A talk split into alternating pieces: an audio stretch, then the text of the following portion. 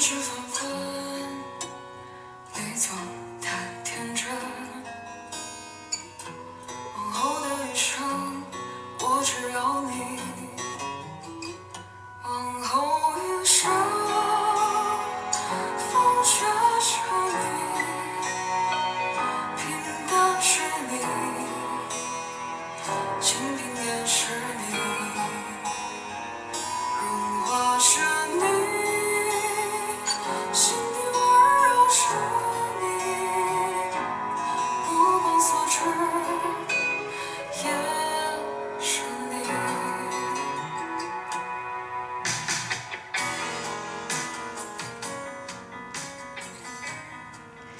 今天的人生歌单为大家播放的是王二浪的《往后余生》。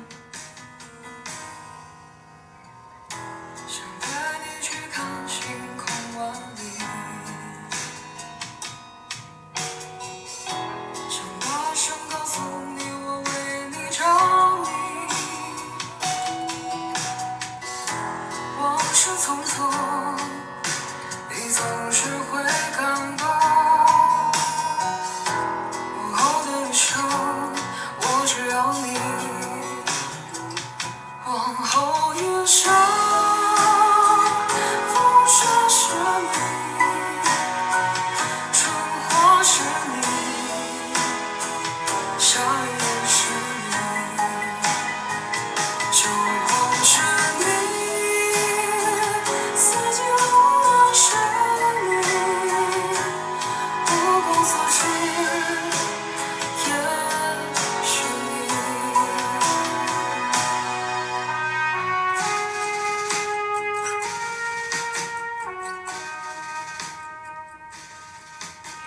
经历了各种的境遇和生活的洗礼，我们的心越来越纯净，我们心中恩慈的光也将越来越耀眼。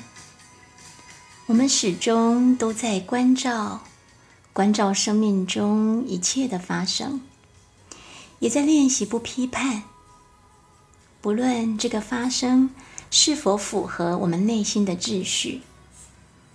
但你发现了吗？化解批判的解药，就是恩慈与谦卑。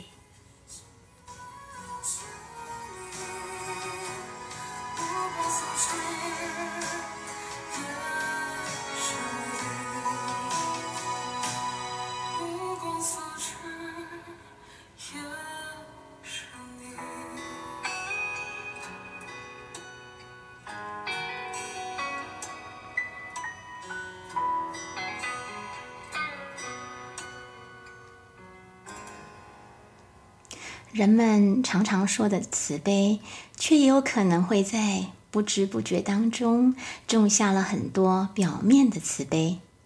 而我对慈悲的理解，是从思考，既然决定要给的东西，就不期望回报，但也不希望吸引到贪心的人来到我的身边，这个课题开始的。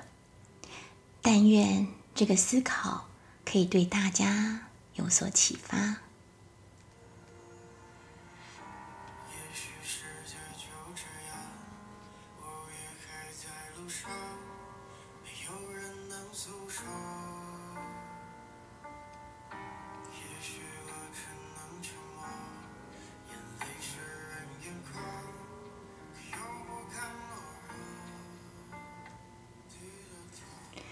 之前朋友找我咨询，我总是抱着给的心态，只是用一份爱的力量在支持，别无其他，从没指望对方要还我什么。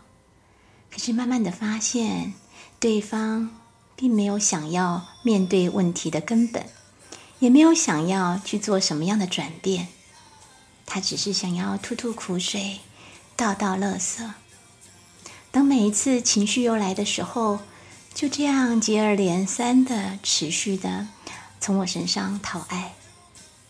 我自以为的慈悲，并没有帮助他在感情的负债当中学到什么，只是不停的重复这样的轮回。我自以为的大方和帮助，却有可能成为他不去面对的帮凶。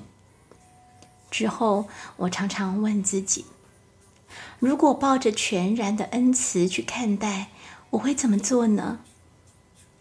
我会怎么重新再选择呢？我想，我会帮助他学习为自己的生命负责。虽然每个人负债的缘由不同，但至少学习自己努力的解决负债，必然是从为自己的人生负责开始的。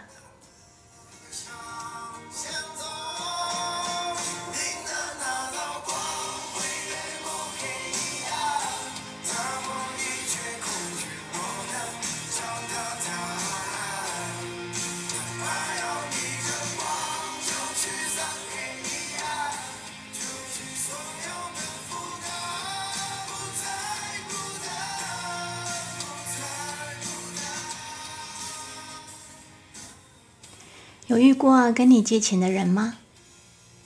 借钱和借情其实是同一件事，所以我试着用借钱来做比喻。有人找你借钱的时候，你会借吗？为什么会借？又为什么不借呢？以往你借出的，会清晰的去询问他归还的时间吗？你会准时的提醒对方归还，即使你并不着急用那一笔钱，也会这么做吗？你知道那样做的动机是为了什么吗？当你借钱给他，提醒他为当初承诺的归还的时间负责，是让对方种下尊重财物和不拖延的种子。学习为自己的行为负责，这是一个很基本、很根本，却是一般人不敢或不好意思开口的事情。他会找你借钱，有很多的原因；他不还钱，也有很多的原因。其中一个很重要的根源，就在于他对自己的人生没有责任感。当你仅仅只是先从建立责任感开始，他的财务状况呢就会越来越好，而你的财务状况也会越来越好，因为这个借钱的人也是你创造出来的，所以让他的财务情况更好，就是让你自己更加的丰盛的原因。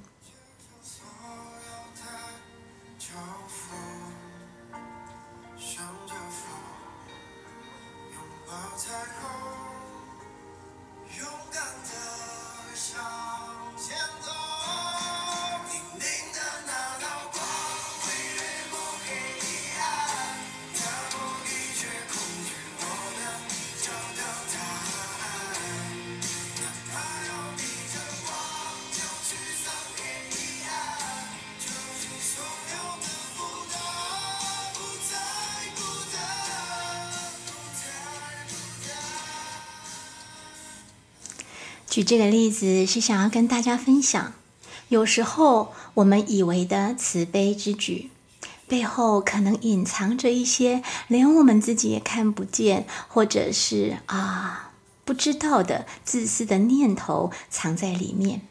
比如想要显得自己比较大方，啊，比较不计较，好像我们比较有能力，比较有钱，啊，层次比较高之类的。如果我们的动机里面有多为对方着想啊，有多想一些对方，真心的希望对方为他的生命负责，那么我们或许会做一些像提醒还款这种看起来不那么大度或者是讨喜的行为，但却因此实打实的种下了恩慈的种子。因为我们的动机是全然的希望对方能够圆满自己的功课，动机就是决定了我们种下去的种子是表面慈悲还是恩慈的关键。当然，即使是提醒还款这种让对方不那么舒服的啊动作，我们也可以善用智慧，让这个提醒来的。更加的优雅。这个就是要不断不断的练习的智慧。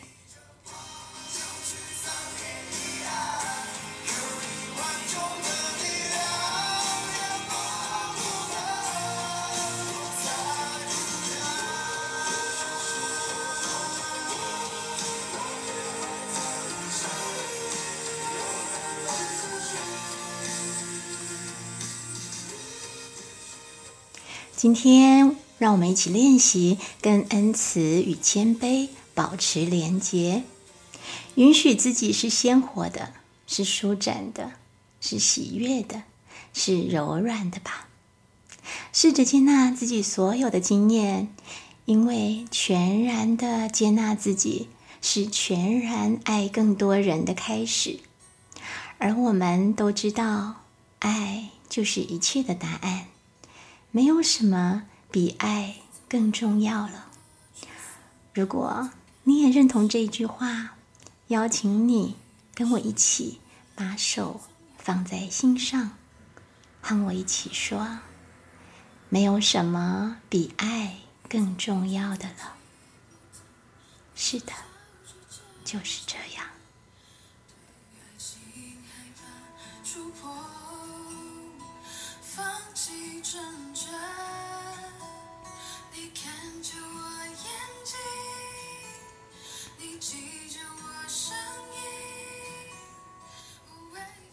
关照你的各种情绪，并且同理所有身边的人事物有关情绪的流动状态，而你将会拥有更精准的觉察，来分辨出每一种情绪的存在价值。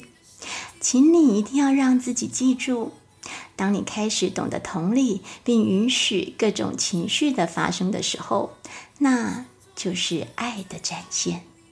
而在那个具有最高忠诚度的爱当中，你的眼睛里所看到的不是物质肉身的占有，而是一切情绪的顺畅流动。